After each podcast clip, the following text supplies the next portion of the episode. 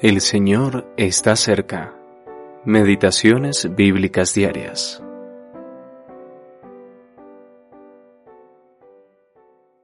Los he llamado amigos porque les he dado a conocer todo lo que he oído de mi Padre. Juan capítulo 15, versículo 15. Nueva Biblia de las Américas. El Señor quiere que compartamos sus pensamientos. Muchos cristianos saben de qué han sido redimidos, pero no han entendido para qué.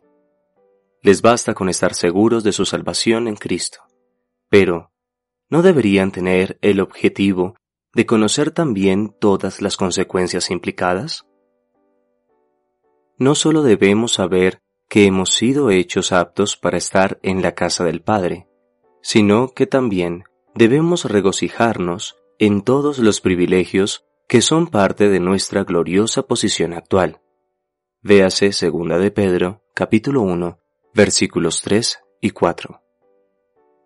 Según sus planes de amor, Dios nos ha dado un futuro en la gloria de Cristo y de la Iglesia.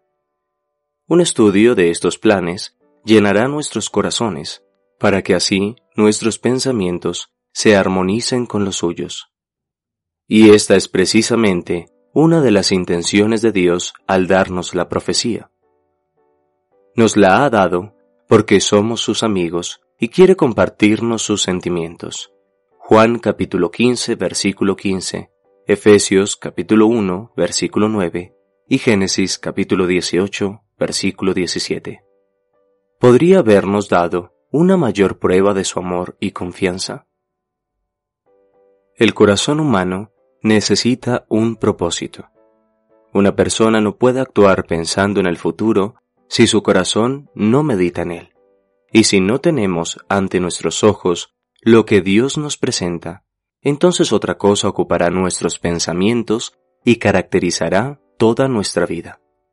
Si el corazón del cristiano está lleno de los pensamientos de Dios acerca del futuro, y si entiende que la Iglesia está llamada a participar de la gloria celestial, ¿cuál será el resultado?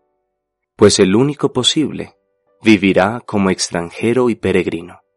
Pero, cuando un cristiano no se ocupa del porvenir, sus pensamientos estarán en el presente y su visión de la vida se limitará a eso. Buscará la felicidad en las cosas terrenales. ¿Cuántos cristianos, en lugar de esforzarse por ganar almas para la eternidad, gastan todas sus fuerzas en tratar de mejorar este mundo.